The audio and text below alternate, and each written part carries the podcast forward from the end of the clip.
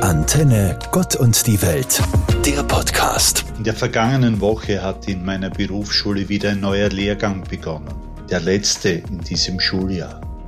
Wieder heißt es für die jungen Leute ankommen, einleben, Schule gehen, zuhören, mitarbeiten, lernen, üben, so wie im realen Leben. Jedem Morgen begegnen mit sanftem Mut, den das Leben braucht, um zu wachsen. Ich übe noch. In jedem Auge die Seele sehen, durch alle Masken hindurch und ihr trauen, ich übe noch. Hinter allen engsten Wahrheiten finden, mir selber glauben, ich übe noch. In tiefem Staunen die Schönheit atmen, des Augenblicks und des Lebens selbst, ich übe noch. Durch alle Narben hindurch das Glück spüren, den Wandel erlauben, immer neu, ich übe noch. Sein, ohne zu fragen im Fluss des Lebens und alles Lebendige schützen, ohne Wenn und Aber, ich übe noch. Den Lebensdank groß werden lassen und spürbar und bunt umgehen zu können jederzeit, ich übe noch. Lieben, Impulsschlag der Zeit gegen alle Vernunft, mit aller Hingabe, ich übe noch. Und ich frage mich ernsthaft, werden wir jemals mit dem Üben fertig sein?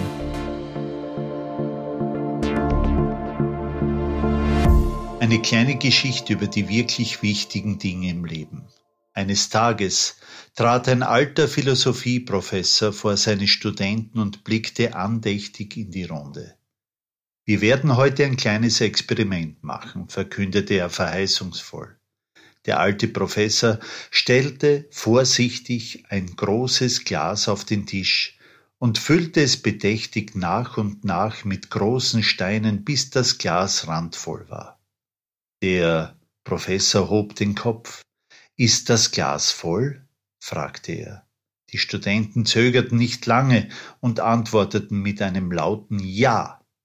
Darauf bückte er sich, holte ein Gefäß mit Kieselsteinen hervor und füllte bedächtig das Glas, rührte um, füllte nach, bis die Kieselsteine alle Lücken ausfüllten.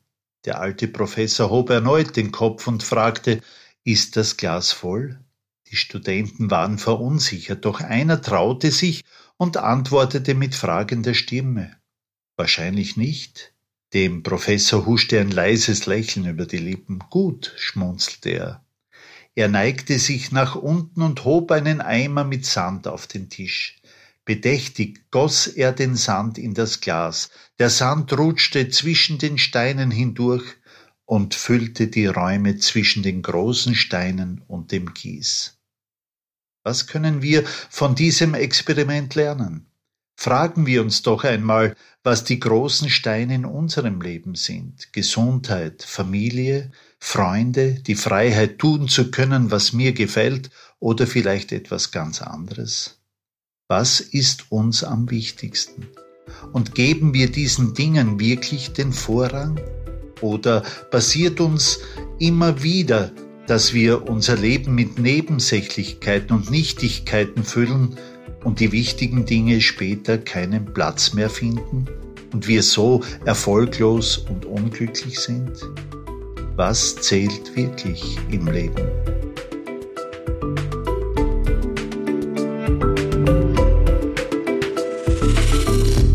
Dankbarkeit ist wohl eine der wichtigsten Tugenden, zu denen wir Menschen fähig sind. Mit zunehmendem Alter wird man sich ihrer immer mehr bewusst und doch ist sie keine Frage des Alters. Wofür sollten wir dankbar sein, es aber oft nicht einmal registrieren? Etwa für die Partnerin, die mir in der Nacht die Decke wegzieht, weil es bedeutet, dass sie mit niemand anderem unterwegs ist? Für das Kind, das sein Zimmer nicht aufräumt und lieber fernsieht, weil es bedeutet, dass es zu Hause ist und nicht auf der Straße? Für die Steuern, die ich zahlen muss, weil es bedeutet, dass ich eine Arbeit habe?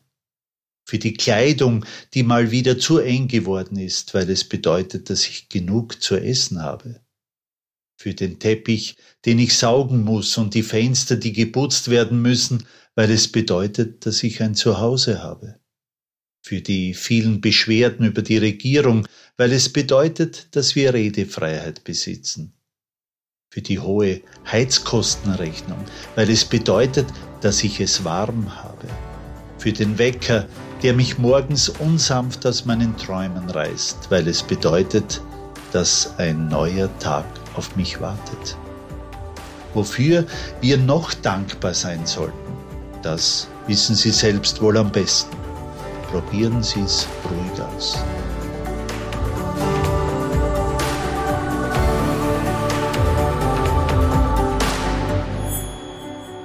Thomas Edison hat von 1847 bis 1931 gelebt, war einer der größten Erfinder seiner Zeit.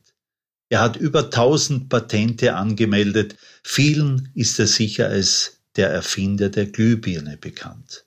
Leider war er von Geburt an schwerhörig. Deshalb hatte er es in der Schule nicht immer leicht. Von ihm und seiner Mutter, die eine Lehrerin war, wird folgende Geschichte erzählt. Eines Tages kam der kleine Thomas von der Schule nach Hause und gab seiner Mutter einen Brief von seinem Lehrer. Die Mutter öffnete den Brief, schaute lange hinein, ihre Augen füllten sich mit Tränen, und dann las sie ihrem Kind vor. Ihr Sohn ist ein Genie. Unsere Schule ist zu klein für ihn und hat keine geeigneten Lehrer, die gut genug sind, ihn zu unterrichten. Bitte unterrichten Sie ihn selbst. Und das tat seine Mutter dann auch mit großem Erfolg. Viele Jahre nach dem Tod seiner Mutter fand Thomas Edison bei alten Familiensachen in der Lade eines Schreibtisch ein altes, zusammengefaltetes Blatt Papier. Er öffnete es und auf dem Blatt stand geschrieben, Ihr Sohn ist geistig behindert. Wir wollen ihn nicht mehr in unserer Schule haben, unterrichten Sie ihn selbst. Thomas Edison war tief betroffen von dieser Entdeckung und dann schrieb er in sein Tagebuch. Mein Lehrer hielt mich vermutlich wegen meiner Schwerhörigkeit für ein geistig behindertes Kind. Doch durch die Liebe meiner Mutter wurde ich zu einem Genie. Welch berührende Geschichte, sehr passend zum bevorstehenden Muttertag. Sie zeigt uns wieder mal so richtig, welche Kraft in einer Mutter steckt. Meint ihr Theologe Walter Drexler. Antenne Gott und die Welt, der Podcast.